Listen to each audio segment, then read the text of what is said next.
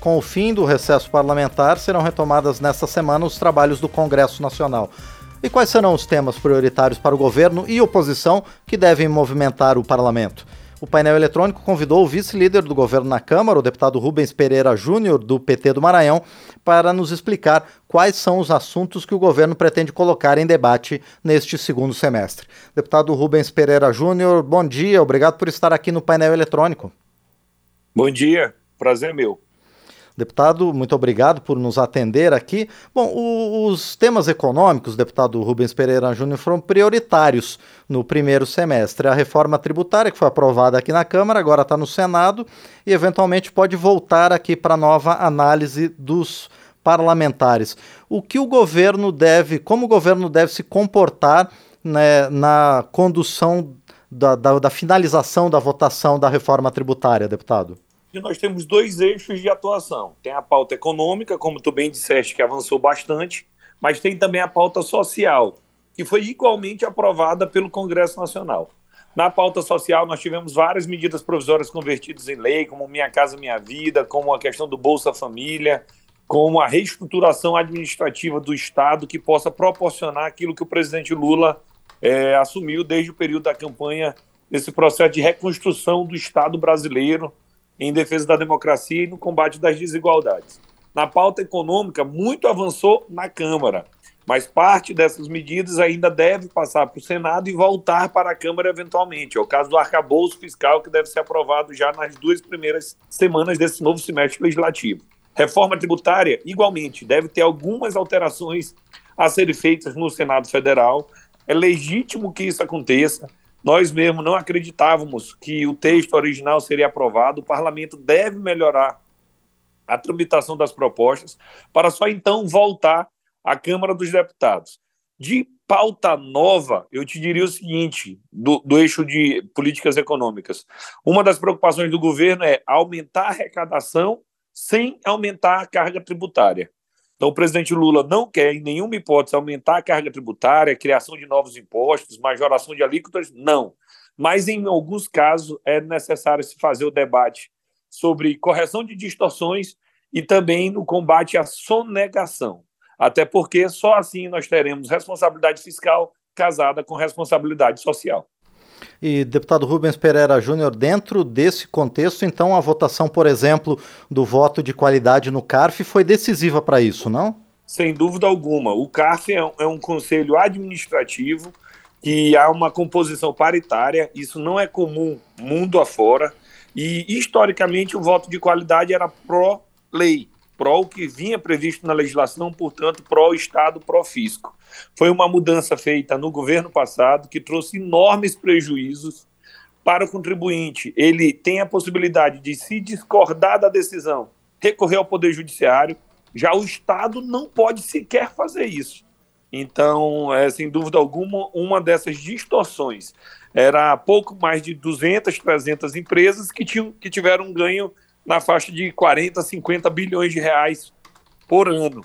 Então, não pode o povo mais pobre estar pagando essa conta. São correções desta forma que o governo se preocupa, que na verdade é uma espécie de combate de um ou outro privilégio que beneficia pouquíssimos em detrimento do país. Agora, deputado Rubens Pereira Júnior, ainda na questão econômica, uh, o parlamento deve passar a negociar a partir de agora o texto da LDO e também, em seguida, o orçamento. Como é que estão essas discussões até agora, deputado? Estão na fase das comissões ainda, não estão maduras para serem votadas no plenário, mas nós temos muita tranquilidade e certeza de que, da mesma forma que foi feito ao longo de todo o primeiro semestre, esse bom diálogo institucional entre executivo e legislativo persistirá. O orçamento do ano que vem já vem com algumas mudanças no que diz respeito a limite de gastos, é, já não mais vinculado a um teto de gastos como era o da PEC, a inflação, mas sim a arrecadação. E quanto mais o país arrecadar, mais políticas públicas nós vamos ter para poder, com responsabilidade, implementar as mudanças. Então, eu já vi o relator da LDO dizendo que está pronto. O que nós queremos é um texto que garanta essa responsabilidade fiscal, que garanta, é, é, que mostre para todo mundo que o Brasil de fato tem essa preocupação, mas sem esquecer o sujeito principal de direitos que é justamente o cidadão brasileiro, especialmente aquele pequeno, aquele hipossuficiente, aquele que estava ficando fora do orçamento. O que nós queremos, e o presidente Lula dizia na campanha, é justamente isso: é o pobre no orçamento e o rico no imposto de renda.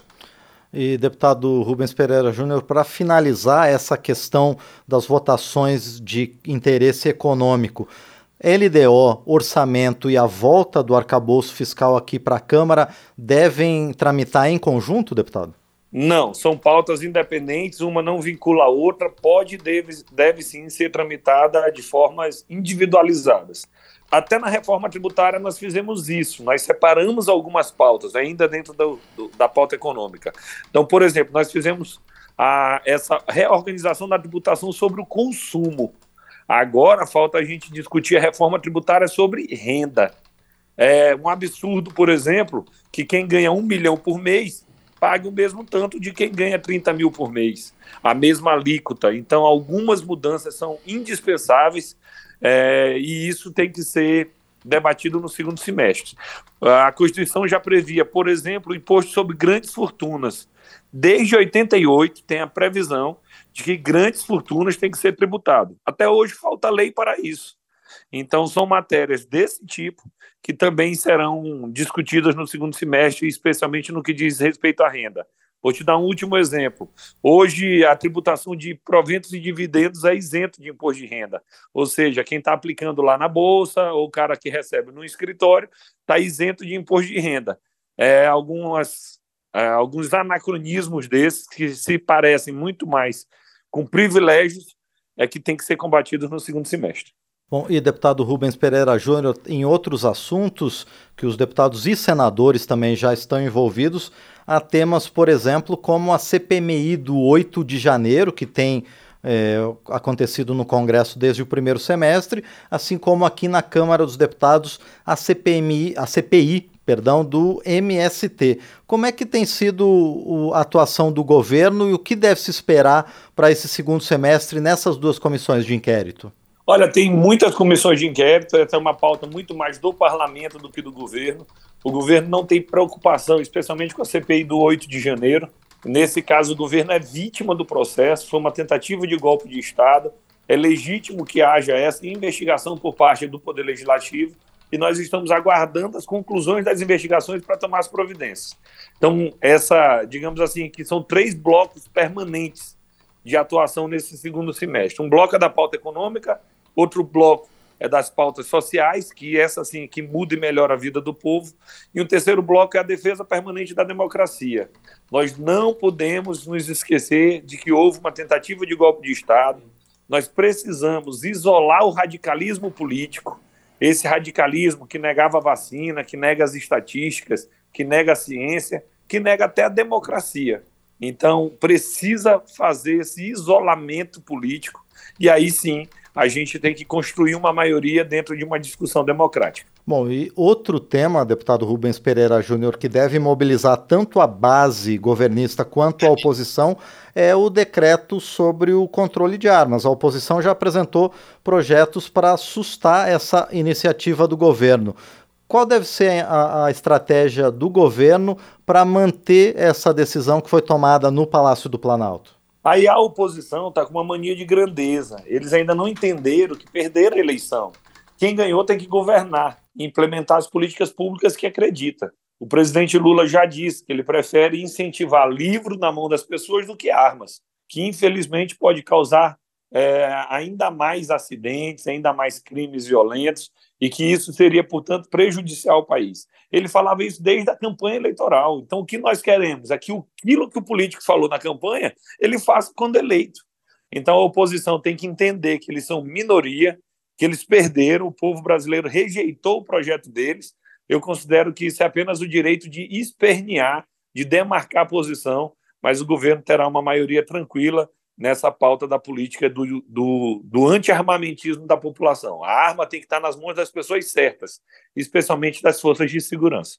E, deputado Rubens Pereira Júnior, agora vamos para esse terceiro tripé que o senhor havia citado, que são as pautas sociais. Né? Como o senhor bem comentou, no primeiro semestre já votou o Minha Casa Minha Vida, a volta desse programa, com um foco mais para famílias de baixa renda, também a questão do Bolsa Família, que, que está retornando. Quais outras pautas de interesse social que o governo pretende apresentar agora no segundo semestre? A reestruturação do orçamento permitiu a volta de vários programas sociais, tais como é, é, é vacina, é, tais como de programa de vacina, de merenda, a questão da pesquisa nas universidades. Hoje há um governo e há orçamento para isso. Acho que a Câmara deve ter uma pauta de proposição para, para sugerir ao Poder Executivo. Uma da, um dos assuntos que eu tenho mais ouvido falar, por exemplo, é a questão da discussão sobre tarifa zero no transporte público. Isso afeta muita gente é o mais pobre que mais sofre com o preço das tarifas no nosso país. É necessário que nós encontremos um modelo que possa tornar o sistema sustentável e melhorar a qualidade do transporte público no Brasil de uma forma geral.